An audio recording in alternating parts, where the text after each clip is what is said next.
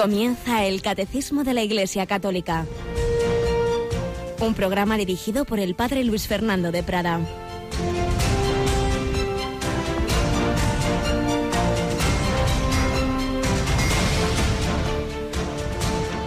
Alabados sean Jesús, María y José. Muy buenos días, muy querida familia de Radio María.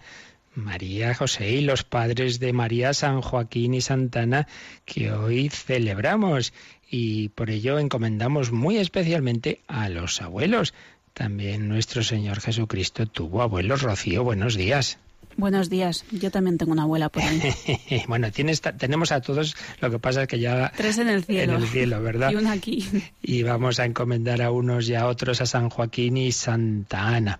Día 26 de julio, día de San Joaquín y Santa Ana, y día en que se inaugura, se inaugura ya de una manera oficial la Jornada Mundial de la Juventud en su fase final. Hasta ahora han sido lo que se llaman los días en las diócesis. Los peregrinos de diversas naciones han ido llegando, están todos impresionados y encantados de la acogida de las familias polacas. Anoche teníamos un programa desde allí en directo con el padre Fernando Alcázar y tanto él como todos los, voluntarios que tenemos allí en Polonia nos han contado maravillas de ese pueblo polaco y de cómo los están acogiendo en las familias, dándoles todo lo que pueden y más y compartiendo la fe. Y hoy y ya llegan a Cracovia y el, y el cardenal arzobispo de Cracovia, el que fue durante tantos años el secretario de Juan Pablo II, Monseñor Stanislaw Diwitz, inaugura esas jornadas mundiales y ya mañana llega el Santo Padre Rocío. Así que dinos si te parece mañana cómo comienzan nuestras retransmisiones ya en directo con el Papa allí. Pues a las seis y media de la tarde eh, estaremos en el encuentro con los obispos polacos que va a ser en la Catedral de Cracovia.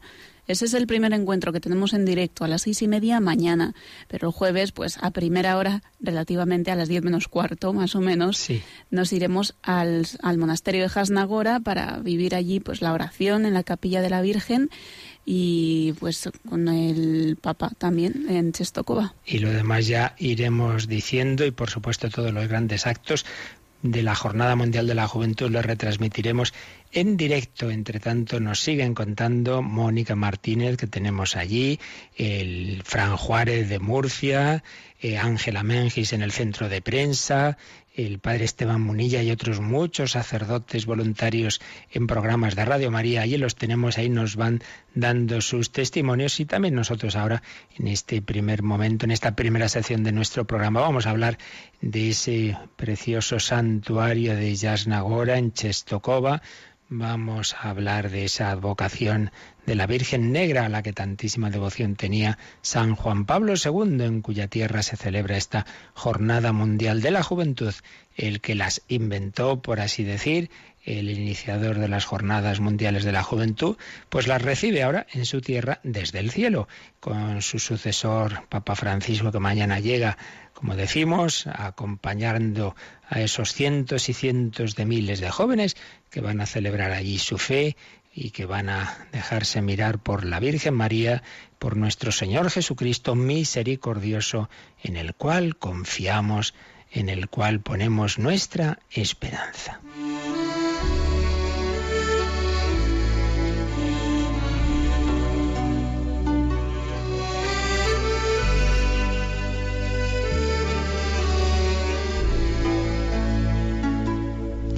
Uno de los santuarios del mundo más conocidos y de más devoción a la Virgen María. Tenemos el Pilar, tenemos Guadalupe en España y en México, tenemos Lourdes, tenemos Fátima, pero tenemos también Yasnagora en Chestokova, Polonia.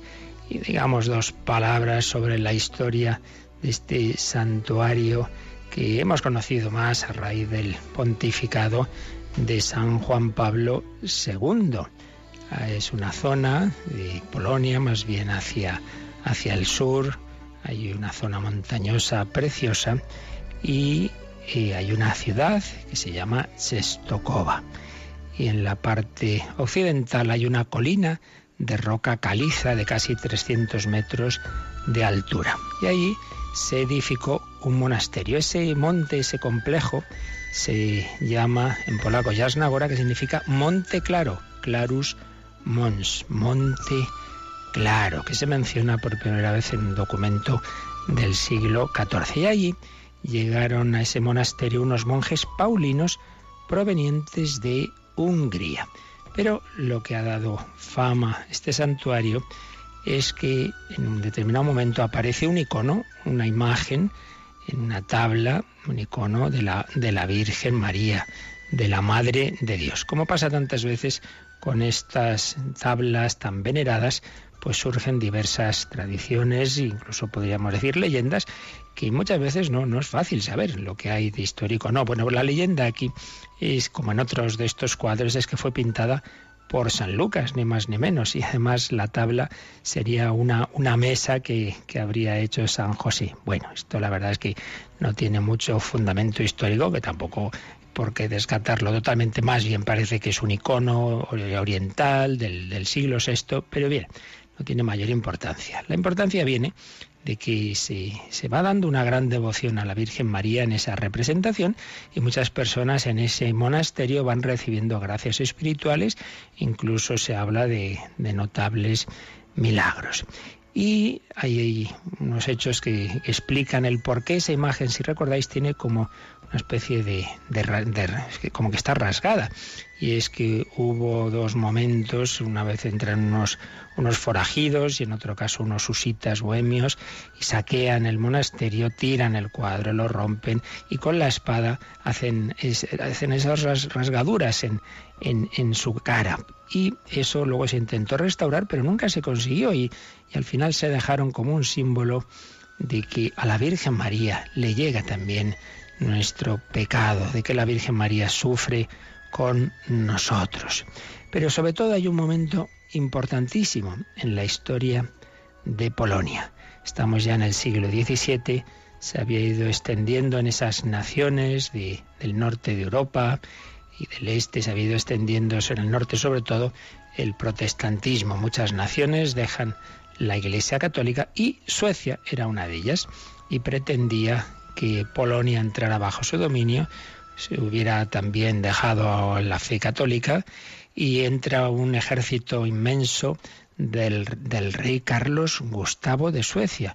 Y bueno, pues los polacos dicen, no, no podemos, no podemos resistir, esto, esto es, esto es demasiado, demasiado para, para nosotros.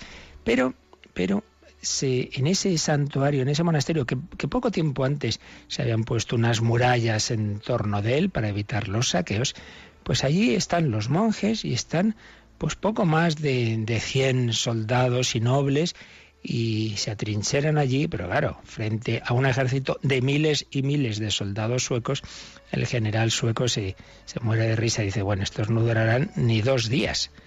Y resulta que los dos días empiezan a convertir una semana en dos semanas, en tres semanas, 40 días, y al final consiguen repelerlos, los pocos que están en el monasterio consiguen repeler a ese ejército.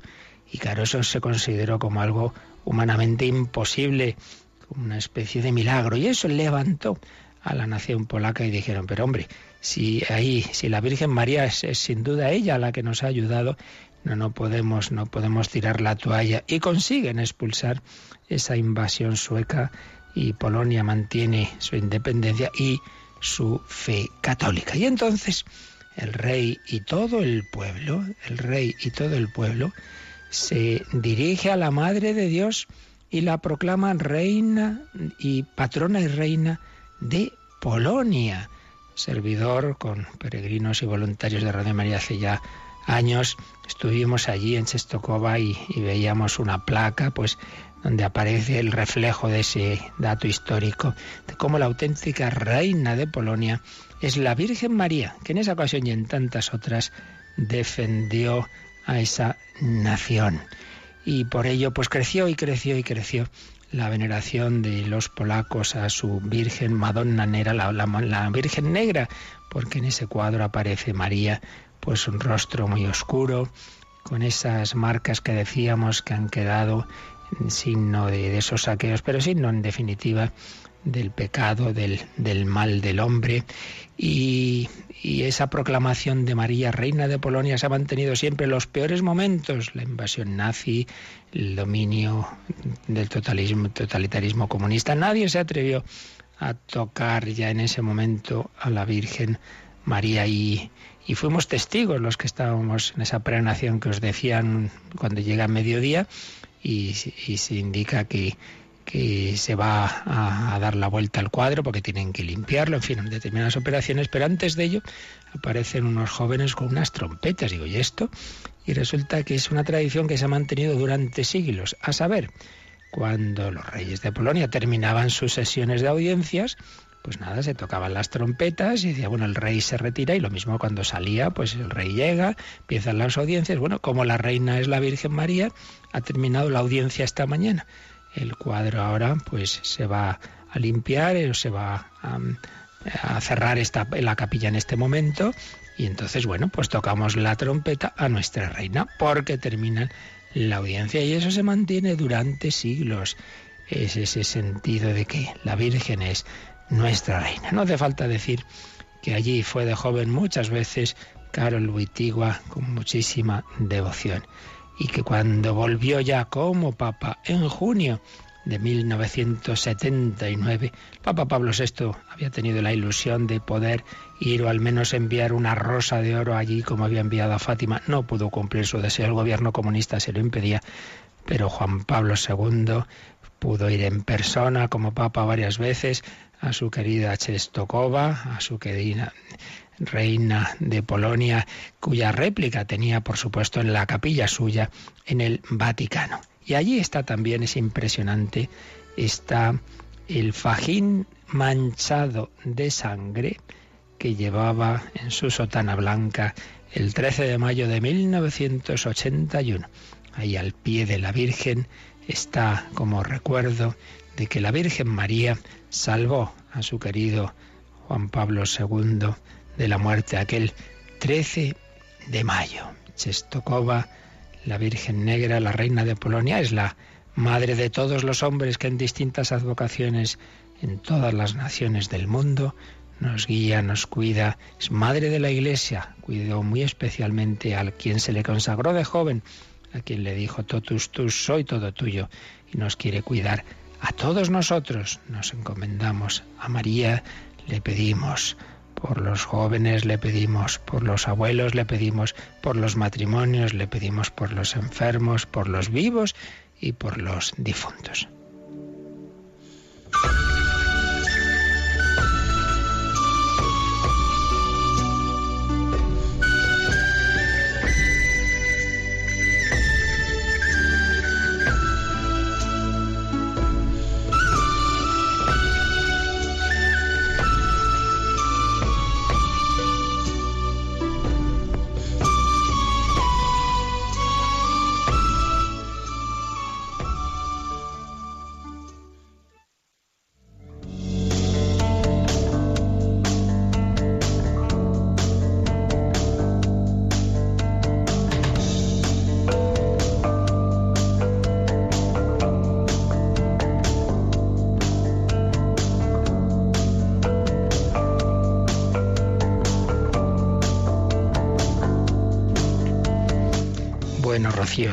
¿Te ha gustado la historia de Chestokova?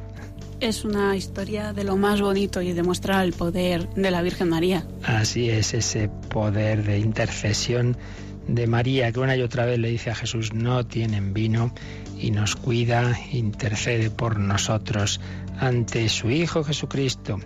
Pues a María, María le pedimos que nos ayude a conocer cada vez más a Jesús, a conocerle y amarle. Y el catecismo nos ayuda a ese conocimiento que luego tenemos que convertir en un conocimiento vivo a través de la oración, pidiendo esa gracia de conocerle por dentro, conocimiento interno que dice San Ignacio de Loyola en sus ejercicios espirituales.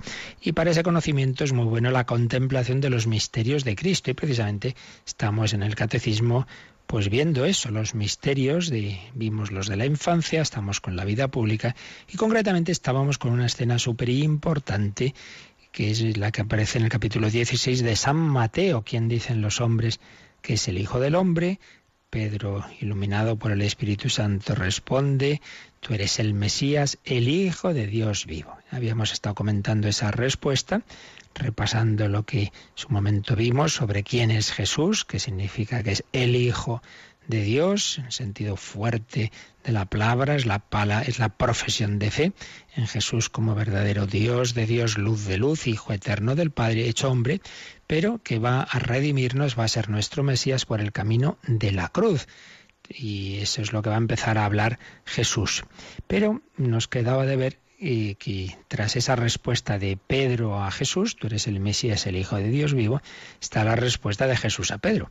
Eh, en la que le dice, bueno, tú me has, tú has dicho quién soy yo y yo te digo quién vas a ser tú. Y a mi vez yo te digo que tú, Simón, pues desde ahora vas a ser Pedro y sobre esta piedra edificaré mi iglesia y el poder del infierno no podrá contra ella. Te daré las llaves del reino de los cielos. Lo que ates en la tierra quedará atado en el cielo. Lo que desates en la tierra quedará desatado en el cielo. Pues bien, esta respuesta de Jesús es la que nos va a explicar un poquito el número 553, sí, teniendo en cuenta que en realidad eh, entrar a fondo en lo que significa esta escena para lo que será la fe en la Iglesia, en la estructura jerárquica de la Iglesia, en realidad se verá más adelante, cuando el credo lleguemos a esa parte de, de, creemos en la Iglesia, ¿verdad?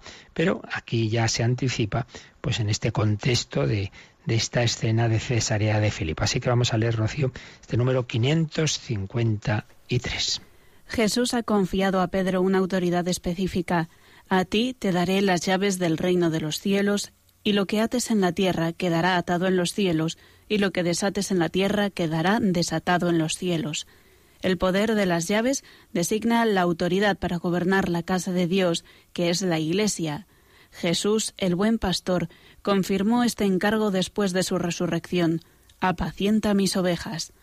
El poder de atar y desatar significa la autoridad para absolver los pecados, pronunciar sentencias doctrinales y tomar decisiones disciplinares en la Iglesia. Jesús confió esa autoridad a la Iglesia por el ministerio de los apóstoles y particularmente por el de Pedro, el único a quien él confió explícitamente las llaves del reino. Así pues, eh, Pedro dice, tú eres el Mesías, el Hijo de Dios, y Jesús dice, y tú eres Pedro, y sobre esta piedra edificaré mi iglesia. Repetimos, ya lo decíamos el otro día, nuestra fe no se basa en Pedro. Lo, especial del católico no es que pone al Papa en el centro, como tantas veces han dicho eh, los protestantes y, y, nos llamaban los papistas. No, nosotros somos cristianos. El centro es Jesucristo. Pero precisamente porque creemos en Jesucristo, creemos en todo lo que él ha dicho. Una de las cosas que ha dicho es esta, que él ha organizado su iglesia no para que tengamos un hilo directo individualista cada uno con él, sino en familia, en, esta familia de la iglesia hay una familia ordenada, organizada, jerárquicamente estructurada no así de una manera anárquica. Y entonces el Señor ha organizado, pues durante la vida terrena suya, pues ya escoge esos doce apóstoles, pero a su vez de los doce pone uno al frente. Ya veíamos que aparecen todas las listas en que se designa a los apóstoles en los diversos libros del Nuevo Testamento, San Pedro aparece siempre el primero. Veíamos que hay tres grandes textos donde se habla de una manera más especial de esta primacia de Pedro, este que estamos viendo ahora, y luego en la última cena, yo he rogado por ti y tú una vez convertido confirma a tus hermanos y luego tras la resurrección en el capítulo 21 de San Juan, pastorea a mis ovejas, pastorea a mis corderos. Pero el más importante sin duda es este. Jesús ha dado, nos ha dicho el final de este número, ha confiado a los apóstoles, a todos ellos, ese poder de, atar y desatar. Lo que ataréis en la tierra quedará atado en el cielo, lo que desataréis quedará. Se lo ha dado a todos, pero de una manera especial aparece aquí a Pedro y además con algo que solo le dice a él, y es eso de te daré las llaves del reino de los cielos. Nos ha dicho el catecismo que ese poder de las llaves designa la autoridad para gobernar la casa de Dios. El que tiene las llaves es el que permite entrar o salir. Es una, una parábola, una manera, un signo, una manera de hablar de, de esa autoridad, esa autoridad especial sobre la iglesia que el Señor le da a este apóstol que le da a Pedro. Autoridad para gobernar la casa de Dios, que es la iglesia como decíamos también en Juan 21, el que es el único buen pastor, sin embargo, pues pide la colaboración de Pedro, apacienta mis ovejas. es una autoridad especial, específica, que Jesús le da a San Pedro. Por eso las imágenes de San Pedro pues aparecen tantas veces con unas llaves. A ti te daré las llaves del reino de los cielos. Si vais a la plaza de San Pedro, la veis en las imágenes, ahí hay dos grandes estatuas, una de San Pedro, otra de San Pablo. San Pedro con las llaves, San Pablo con la espada, no porque usaba la espada para matar a nadie, pobre, le mataron a él, sino porque es la, espada de la palabra de Dios, que él usa alguna vez esa comparación de, de la espada como, como esa espada de doble filo que es la palabra de Dios que llega al hondo del alma y del corazón. Pero San Pedro está con las llaves, autoridad para gobernar la casa de Dios, uno de los de los signos de, ese, de esa autoridad es las llaves. Pero luego está la expresión lo que atares quedará atado, lo que desatares quedará desatado. Claro, como pasa con todo el Evangelio, para entender bien las expresiones hay que conocer el lenguaje de la época, qué quería decir, y que y en concreto esta expresión ya la usaban los rabinos, se usaba en la religión judía. ¿Y qué significaba? Pues nos lo ha dicho aquí el catecismo. Por un lado, autoridad para absolver pecados, es decir, decir esto es, verdadero o esto, esto, es bueno o malo y, y, puedo perdonarlo, esa autoridad la da Jesús a los apóstoles, recordáis, al resucitar, eh, recibid el Espíritu Santo, a quienes perdonéis los pecados les quedan perdonados. Pues bien, es uno de los sentidos de atar y desatar. Puedes dejar que entre o que no entre a la comunidad de la Iglesia, a la comunión de la Iglesia, esta persona que se ha excluido por su pecado, puedes absolverle puede volver, puede volver, pero porque se le perdona, porque Dios perdona a través de la Iglesia. Por tanto, uno de los sentidos es este. Y por ello eh, se ejercita a través del ministerio de la confesión y también está lo que serían decisiones especiales que ya San Pablo en alguna ocasión toma de una excomunión, levantar una excomunión siempre por el bien de, de las personas. Estas decisiones disciplinares nunca son para fastidiar o como una especie de venganza, al revés, es como un último recurso a ver si una persona reacciona ante algo que está haciendo mal, pero siempre con, con la intención de que se arrepienta y de que pueda volver, que se le pueda absolver. Autoridad para absolver los pecados y también tomar decisiones disciplinares pues, pues eso que os digo, esta persona eh, la apartamos de aquí o la ponemos allá, pues el Señor ha dado esa su autoridad a la Iglesia. Pero también atar y desatar significa pronunciar sentencias doctrinales. Esto, esta palabra significa tal cosa, esto es lo que Dios nos quiere decir, esto hay que interpretarlo de esta forma, esto, este mandamiento obliga en este sentido en este otro, el Señor ha dado esa autoridad.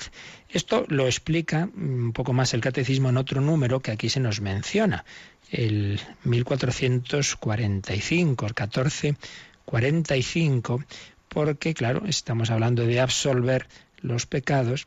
Entonces, cuando eh, vamos a la segunda parte del catecismo que nos habla de los, de los sacramentos, y dentro del sacramento de la penitencia o confesión, se nos va a explicar esto de atar y desatar. Vamos a leer este 1445, Rocío. Las palabras atar y desatar significan aquel a quien excluyáis de vuestra comunión será excluido de la comunión con Dios.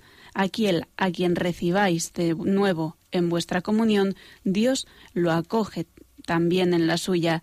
La reconciliación con la Iglesia es inseparable de la reconciliación con Dios. Y un tema muy importante que a la mentalidad del hombre de hoy le cuesta, porque tendemos a esa mentalidad pues que decíamos antes de, de, cuño especialmente protestante y sobre todo pues hoy día pues muy individualista de que Dios y yo, yo y Dios. Entonces yo me las apaño línea directa con Dios. Bueno, que sí, que Dios quiere una relación personal, pero personal no quiere decir al margen de una familia y de una comunidad. Unos padres tienen una relación personal con cada uno de sus hijos, pero oiga, esto es una familia, no es aquí cada uno por su lado, no, no. Vivimos en comunión, debemos vivir en comunión. Pues el Señor sí nos invita a una relación personal, pero a la vez en familia. Bueno, pues esto nos cuesta mucho. Entonces no nos damos cuenta de que mi pecado no solo me hago daño a mí mismo y ofendo a Dios, sino que también estoy haciendo daño a los demás. Y el Señor ha querido que el, el perdón, pues no solo sea un perdón personal de Dios a mí, sino también con la mediación de la Iglesia. Yo también le pido perdón a la Iglesia. Yo también pido perdón a través de un representante de la Iglesia al confesarme. Y yo recibo ese perdón de Dios porque así lo ha establecido el Señor a través de la Iglesia. Yo te absuelvo de tus pecados en el nombre del Padre y del Hijo y del Espíritu Santo. Pero eh, oyes la palabra de un hombre, de un sacerdote, de un obispo, que representa esa autoridad de Jesucristo porque Él la ha dado, porque Él así ha querido hacerlo. Por tanto, aquí se nos explica este, este uno de estos sentidos de atar y desatar. Aquel a quien excluyáis de vuestra comunión, queda excluido de la comunión con Dios. Mira, has cometido este, este pecado grave, te has excluido de la comunión con Dios. No puedes comulgar, no, no estás en plena comunión. Me, arrepiento, bueno, pues te absuelvo, vuelves a la comunión plena, puedes, por tanto, recibirla la, en la comunión. El Señor te perdona a través de la Iglesia. La reconciliación con la Iglesia es inseparable dice este número 1445, de la comunión con Dios. En efecto, esto pues nos cuesta al, hombre de hoy que quiere ese hilo directo, pero así lo ha establecido el Señor.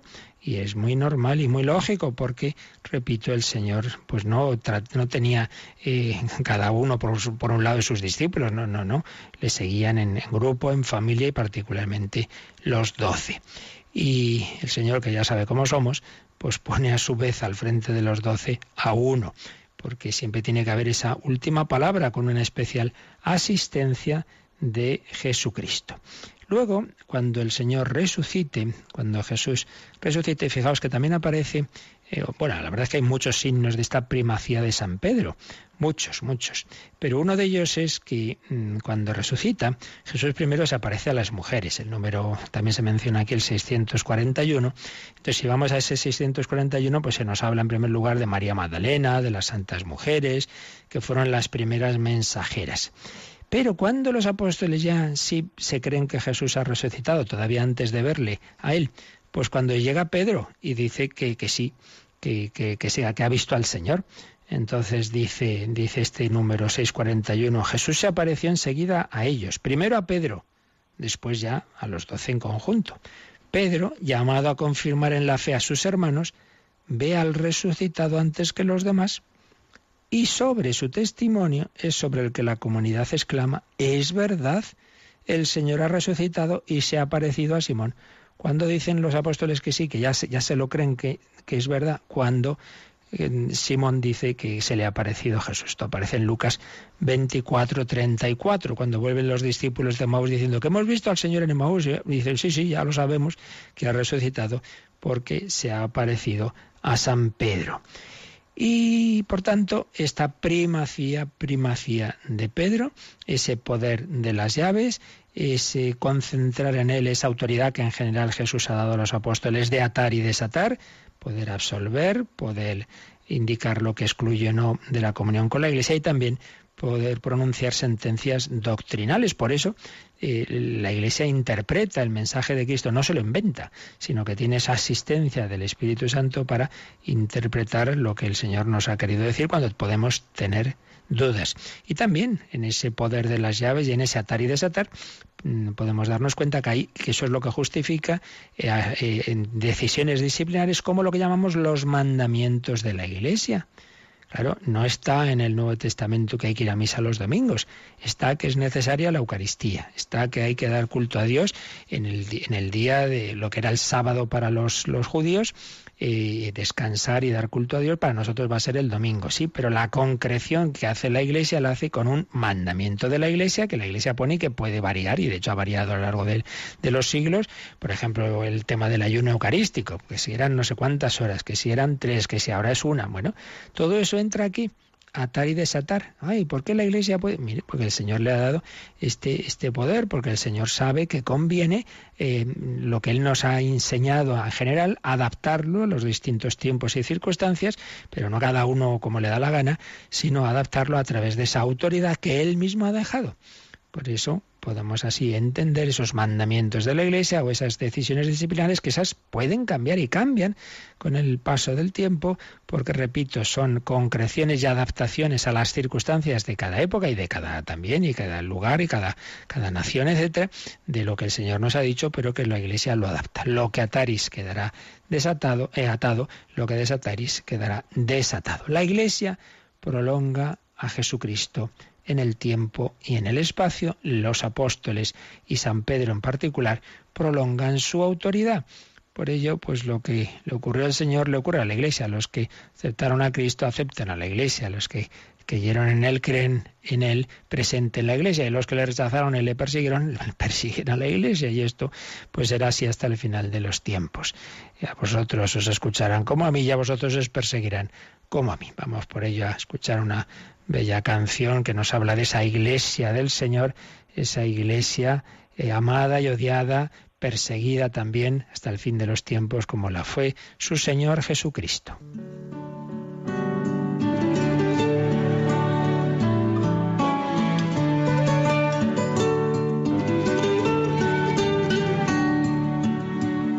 Insultado como a tu maestro, te han ofrecido el cáliz del desprecio, te han ajustado a golpes contra el leño. Acusado de lo que no has hecho, te han exigido lo que no hay derecho. Y te han pisado el rostro contra el suelo. Por eso,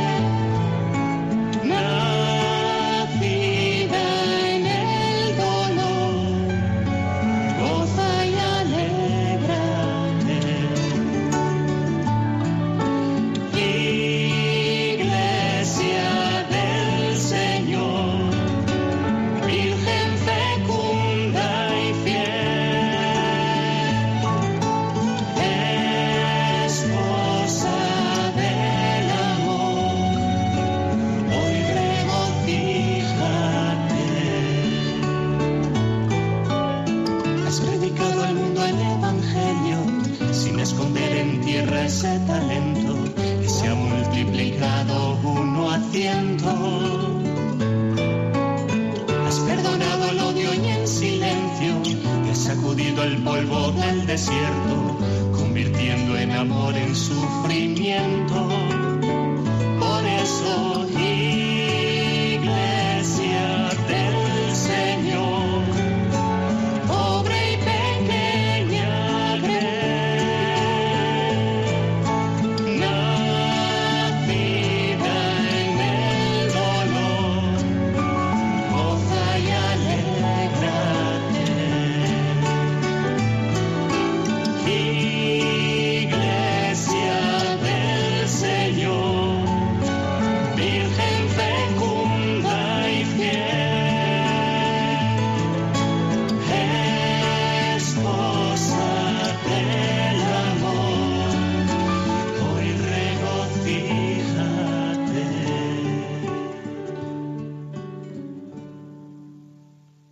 De la Iglesia Católica en Radio María. Iglesia del Señor, prolongación de Jesucristo.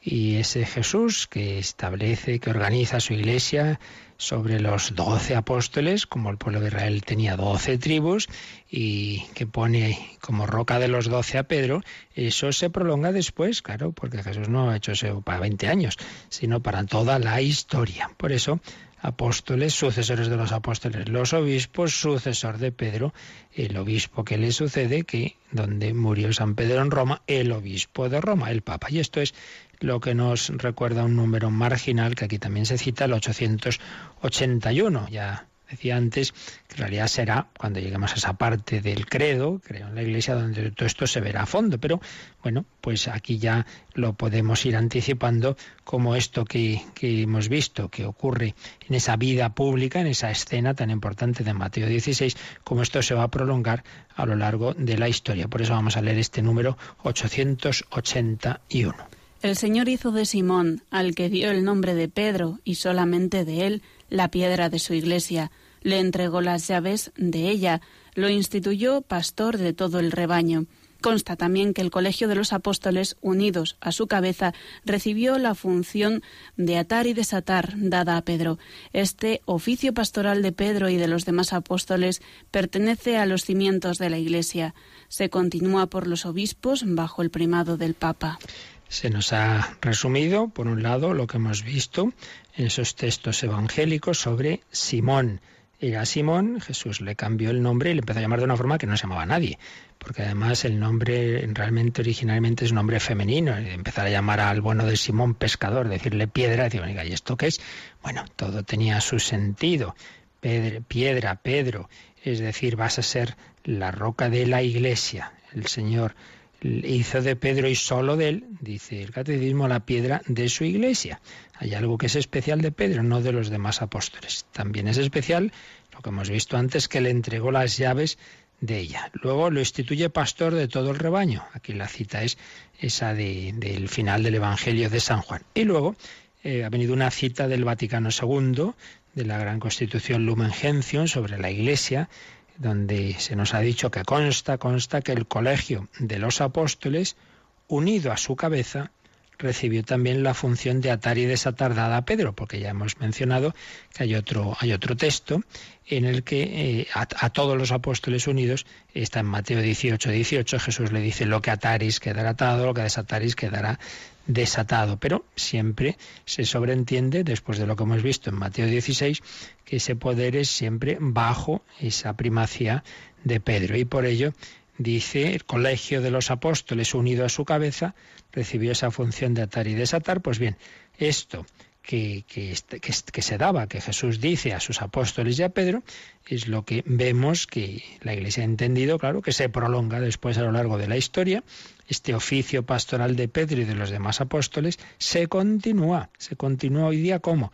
Pues por los obispos bajo el primado del Papa los obispos, no cada uno en particular, sino en cuanto que forman ese, que se llama ese colegio, ese colegio episcopal, ese colegio apostólico y un colegio jerarquizado bajo la autoridad del sucesor de Pedro, pues puede igualmente atar y desatar, puede ejercitar ese, ese poder, esa autoridad que Jesús le dio a sus apóstoles. Somos miembros de una familia organizada, de una iglesia, en la que estamos llamados a una relación personal con Cristo. Tu comunión en misa es la tuya, es tu, y tu oración es tu trato personal con Jesús, pero a la vez dentro de una familia en la que hay un orden, no es hay una, una anarquía, ni mucho menos. Bueno, pues esto es lo esencial podríamos ir más lejos, pero en fin, más que suficiente para el momento del catecismo en el que estamos lo esencial de este apartado. Estamos contemplando esos misterios de la vida pública de Jesús y hemos visto cómo Jesús anunciaba el reino de Dios, eh, cómo lo anunciaba con parábolas, cómo lo anunciaba con sus gestos especiales, signos, es decir, los milagros, y cómo da las llaves de este reino a San Pedro. Termina así un apartado del catecismo y entramos en otro. ¿Qué ocurre después eh, ¿Qué nos cuenta el Evangelio? ¿Qué pasó después de esta escena tan importante de, la confesión de Cesarea de Filipo? Después de esa pregunta, ¿quién dicen los hombres que soy yo? Tú eres el Mesías, el Hijo de Dios vivo, tú eres Pedro, sobre esta piedra edificaré mi iglesia. Luego Jesús empieza a hablar de que va a ser nuestro redentor por el camino de la cruz y ahí Pedro ya deja de ser Pedro y vuelve a ser Simón y mete la pata estrepitosamente, no, Señor, no te puede ocurrir eso. Y entonces Jesús le dice, apártate de mí, Satanás, que, que no piensas como, como Dios, sino como los hombres. Caray, antes era Pedro iluminado por el Espíritu Santo y ahora es pues el hombre, Simón. Esto lo vemos en la historia de la Iglesia. Cuando, cuando el sacerdote, el obispo, el papa actúa en nombre de Cristo, con la autoridad de Cristo, pues ahí tenemos la garantía de que aunque este sacerdote sea muy malo, y él se está en pecado, pero si me está dando la comunión, me está dando la comunión. Y si me está absolviendo, es Cristo quien me está absolviendo. No, no, no tengo que agobiarme si luego él vive mejor o peor. Y lo mismo, pues en los papas en la historia de la Iglesia los ha habido buenos, malos, regulares y santísimos. Y, sí, pero siempre es el Papa. Siempre tiene, en cuanto ejerce esa autoridad en, dirigiéndose a toda la Iglesia con, con esa autoridad de Cristo para mm, dirimir definitivamente una cuestión doctrinal, eh, moral, etcétera, pues ahí tiene esa especial asistencia del, del Espíritu Santo. Eh, esta, es, esta es nuestra fe, esta es la iglesia en la que estamos, en la que Jesús nos ha dejado pues esas garantías, esas ayudas, para que realmente no nos montemos ahí nuestra religión a la carta, sino que sigamos al Señor pues con como Él ha organizado su iglesia. Sobre esta piedra edificaré mi iglesia. Es la iglesia de Cristo. Somos cristianos, pero cristianos que sabemos que Jesús ha fundado esa iglesia. Bueno, pues digo que, me estaba yendo que, el Señor después de, de eso pues eh, de, hablar de esa su iglesia nos habla de ese camino de la cruz y entonces San Pedro pues vuelve a ser ese hombre que piensa como los hombres y, entonces dice que no, no, que eso de la cruz no puede ser. Y entonces Jesús que había dicho, tú eres Pedro, sobre esta piedra edificaré mi iglesia, ahora lo llama Satanás, caray, menudo cambio. Apártate de mí, Satanás. Pues ahí lo vemos una vez más que uno puede en cuanto en cuanto representante de Cristo y, y teniendo su autoridad pues tiene esa iluminación del Espíritu Santo, pero eso no quita que el hombre sigue siendo el mismo hombre. Entonces, Simón, a título particular, mete la pata a fondo, el pobre. Y, entonces no, no, no, no acepta ese camino de la cruz. Apártate de mí, Satanás, que no piensas como Dios, sino como los hombres. Y entonces Jesús empieza a hablar ya algo que no había dicho hasta ese momento en su vida pública. El que quiera seguirme, que se niegue a sí mismo, que tome su cruz y me siga ya no que quede bien claro que este camino no va a ser aquí siempre milagros y comer muchos panes y todo muy bonito, que aquí también hay momentos de dificultad, de cruz y que hay que estar a las duras y a las maduras. Pues la salud y la enfermedad, como el matrimonio, en las alegrías y en las penas, el cristiano tiene que seguir a Cristo en los misterios gozosos, en los luminosos, en las bodas de Caná, con ese vino muy rico, y en los dolorosos. Bueno, pues a continuación de esta escena, y con todos estos claroscuros de confesión de Pedro y de, y de metedura de pata, a continuación la siguiente escena que se nos va a contar es la transfiguración. Es la transfiguración. Y como ocurre, como ocurre en, en momentos importantes de la vida de Jesús, ¿quiénes van a ser los testigos de la transfiguración? Tres apóstoles. Estas cosas que, que tiene el Señor Señor tiene muchos discípulos, luego tiene dentro de los muchos discípulos un, grupo más cercano, tiene esas mujeres como María Magdalena y otras que le sirven de cerca, tiene los 72, tiene los 12 y a su vez dentro de los 12 hay tres que especialmente tienen una mayor cercanía con el Señor y el Señor con ellos. Y luego de los tres tiene ese que llama el discípulo amado, que es San Juan, y tiene Pedro, con estos privilegios que hemos dicho antes. Pero esos tres son testigos de la transfiguración, de un momento de gloria de Cristo, de un momento luminoso. Son testigos de todo lo contrario, de cuando está en Gesemaní. Jesús, qué cosas, ¿eh? eh se va con los once apóstoles, Judas ya está consumando su tradición, pero de los once solo a tres les dice velad y orad, a los otros les deja que descansen y duerman, a tres les pide que le acompañen en la agonía. Y es que tenemos una mentalidad falsamente igualitaria, Dios tiene que dar y decir a todo el mundo lo mismo. Pues no, no. Cada uno, a todos nos ama infinitamente, a todos nos invita a la santidad, pero a cada uno por un camino. Y por eso hay distintas vocaciones en la iglesia. Entonces no a todo el mundo le pide o le da lo mismo, no. A unos les dice a dormir y a otros les dice velad y orad. En Gesemaní, Pedro, Santiago y Juan. Bueno, pues también la transfiguración, pues no se lleva a todos, se lleva a Pedro, a Santiago y a Juan. Lo cuentan los tres sinópticos, Mateo, Marcos y Lucas. Vamos a leerlo en Mateo 17. Seis días después, seis días después de esa escena, ¿veis? Es la continuación de lo que ocurre en Cesarea de Filipo. Jesús se llevó a Pedro, a Santiago y a Juan, su hermano, los hijos del trueno. Se los lleva el Señor. Y a solas, con ellos a solas, los subió a un monte alto. La tradición ha señalado en el monte Tabor y se transfiguró ante ellos. Su rostro relumbraba como el sol y su ropa se volvió blanca como la luz, dice otro evangelista, como ningún batenero del mundo puede, puede hacer de blanca una ropa.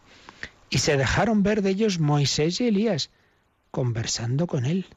O sea que están ahí, están en oración, están Jesús y Pedro, Santiago y Juan, y de repente ven que el Señor empieza a cambiar, que se transfigura, que se llena de luz. Aparece en Cristo, pues lo que luego va a ser definitivo tras la resurrección, una humanidad glorificada, esa gloria que lleva como verdadero Dios, pero que quedaba oculta en los rasgos de una humanidad como la de otro cualquiera, parecía uno cualquiera, y sin embargo no lo es. Y entonces hay momentos como los milagros que se ve que no es uno cualquiera, quién es este, que el viento y el mar le obedecen, y como la transfiguración, donde esa divinidad oculta en Cristo le sale, por así decir, por los ojos, le sale por todos lados. Su rostro deslumbraba como el sol y su ropa se volvió blanca como la luz. Y aparecen Moisés y Elías, los dos grandes personajes de la historia de Israel. Moisés, el gran caudillo que les saca de, de Egipto y les lleva a la tierra prometida, el gran profeta, el mediador, el que transmite la alianza, los mandamientos, Moisés, Moisés, el mediador de los milagros en el desierto, del maná, etc. Y Elías, el grande de los más grande de los profetas de, de Israel. Moisés y Elías, símbolo de la ley y los profetas, símbolo de toda esa historia santa de Israel. Y entonces, pues los apóstoles están ahí impresionados, felices, viendo a Jesús con Moisés y Elías y Pedro, que no sabe lo que dice, tomó la palabra y dijo, Señor, qué bien se está aquí, lo mejor es quedarnos aquí. Diversas traducciones. Si quieres, haré tres tiendas, una para ti, otra para Moisés y otra para Elías. Otro de los evangelistas comenta, no sabía lo que decía. Qué bueno es estar aquí. Quizá está de trasfondo la fiesta de los tabernáculos, que, tenía como rito principal el poner unas, unas tiendas durante una semana, habitar en ellas en torno al templo de, Jerusalén. Bueno, pues aquí se, se manifiesta esa, esa cercanía de, de, Dios, Dios con nosotros, en Manuel, el verbo hecho carne. Qué bien se está, qué bien se está con él. Todavía estaba hablando cuando una nube luminosa los cubrió. No parece claro si cubre solo a Pedro, eh, perdona, a Jesús, Moisés y Elías o a todos, pero la nube, la nube los cubrió y se oyó una voz desde la nube que decía, este es mi Hijo querido en quien me complazco, escuchadlo. Mensaje semejante al que ya se había oído en el bautismo de Jesús en el Jordán. Al oír la voz los discípulos cayeron sobre su rostro y se asustaron muchísimo. Pero Jesús se acercó, les tocó y les dijo, levantaos, no tengáis miedo. No tengáis miedo. Y alzando sus ojos ya no vieron a nadie más que a Jesús solo. Y mientras bajaban del monte, Jesús les ordenó, no digáis a nadie la visión, no lo contéis hasta que el Hijo del Hombre resucite de entre los muertos. Menuda escena tan importante. La transfiguración del Señor. Menuda catequesis nos da Dios, que obviamente es el mejor catequista. ¿Os dais cuenta de lo que está aquí sintetizado? Está el misterio de la Santísima Trinidad, ni más ni menos. La voz del Padre, este es mi Hijo amado, la nube, símbolo en el Antiguo Testamento de la presencia y cercanía de Dios, símbolo del Espíritu Santo, como esa, como, en la Anunciación a María, pues ese Dios que desciende sobre ella y concibe por obra del Espíritu Santo la voz, la nube, el Hijo, este es mi Hijo amado, la Santísima Trinidad. El Antiguo Testamento, Moisés y Elías, la ley y los profetas. El Nuevo Testamento, el nuevo pueblo de Dios, Pedro, roca de la Iglesia, Santiago y Juan. Y otro evangelista nos va a detallar más la conversación de Jesús, Moisés y Elías y nos dice que van a hablar de su pasión bueno, esa pasión de la que Jesús había comenzado a hablar, como hemos dicho, seis días antes, tras la confesión de Pedro, el Hijo del Hombre va a ser crucificado, etcétera, y el que quiera seguirme, que tome su cruz, bueno, pues también lo están hablando, se habla de ese camino de la redención. Bueno, realmente es una escena impresionante en la que, como vemos, está sintetizado el núcleo de la fe cristiana, el Dios uno y trino, el Dios hecho carne en Jesucristo, la preparación de su encarnación en el Antiguo Testamento, la prolongación de su acción y su presencia en la Iglesia, Pedro, Santiago, Juan, y el camino de redención, la pasión, muerte y resurrección que se anticipa en esta escena porque ahí vemos ya a Jesús glorioso y así estaremos tras la resurrección final, en gloria, sí, con una corporalidad. El cristianismo no desprecia el cuerpo, la materia, como la filosofía platónica griega, que no, lo importante es liberarse del cuerpo y solo el alma, el espíritu. No, no, no, no. Nosotros creemos que el verbo se ha hecho carne, la carne es buena y estaremos resucitados, pero una carne que obedecerá plenamente al espíritu y no será como aquí, que me duele la cabeza y ya no puedo pensar bien, sino el alma aquí está sujeta al, cuerpo y es al, es al revés. Allí será la humanidad glorificada Cristo ha sido el primero glorificado, la Virgen María y todo aquel que luego participe de esa resurrección, glorificación. Todo esto y más está en esta escena que seguiremos comentando siguiendo el catecismo porque después de lo que hemos visto de la escena de Cesarea de Filipo, el siguiente apartado del catecismo se titula así, una visión anticipada del reino, la transfiguración. Por eso veremos los tres números, 554, 555 y 556, sobre este misterio que rezamos en los misterios luminosos. ¿Recordáis el cuarto misterio luminoso? Esos misterios que añadió una de las miles de cosas que ha dejado para la historia el San Juan Pablo II el Magno, los misterios luminosos. Cuarto misterio, la transfiguración del Señor. Pues pedimos a Jesús que transfigure nuestra vida, que la llene de su Espíritu Santo. Lo meditamos, seguiremos contemplando a este Manuel, este Dios con nosotros, y si queréis ahora alguna consulta, algún testimonio, lo que sea, pues es también el momento. Participa en el programa con tus preguntas y dudas. Llama al 91 153 8550. También puedes hacerlo escribiendo al mail catecismo arroba radiomaria.es. Catecismo arroba radiomaria.es.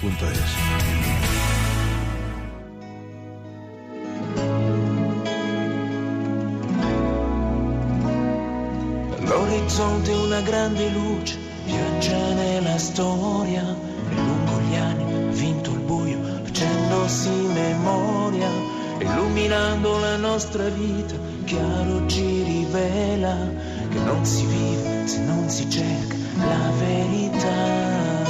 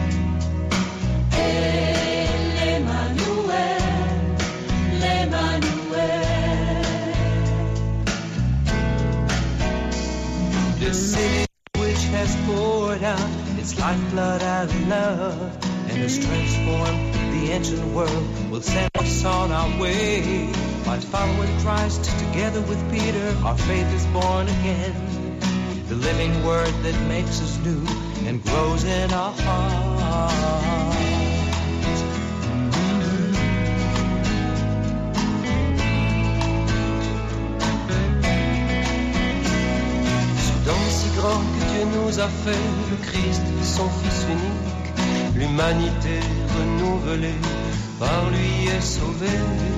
Il est vrai homme, il est vrai Dieu, il est le pain de la vie, qui pour chaque homme, pour tous ses frères, se donne encore. Siamo qui, sotto la stessa luce, sotto la sua croce, cantando ad una voce.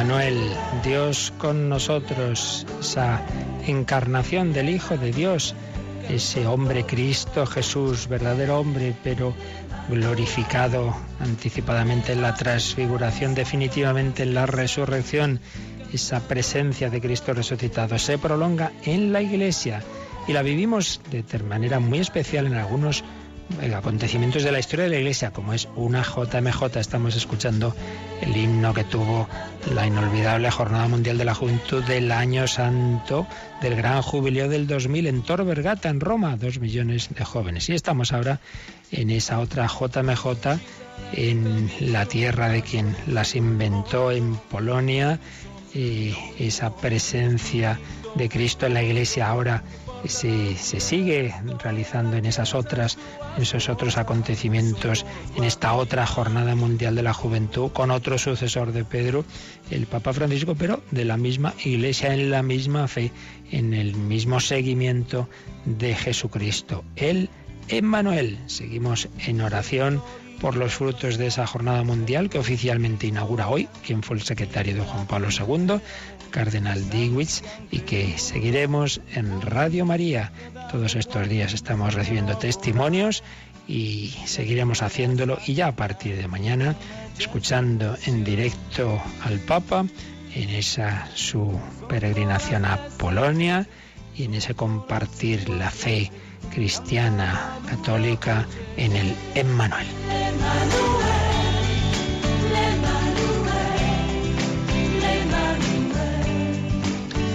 Pedimos al Señor su bendición para vivir nosotros también este día y hoy por intercesión de San Joaquín y Santa Ana. Dios ha hecho carne en una familia, tiene abuelos. Felicidades a los abuelos los encomendamos muy especialmente. La bendición de Dios Todopoderoso, Padre, Hijo y Espíritu Santo, descienda sobre vosotros. Alabado sea Jesucristo.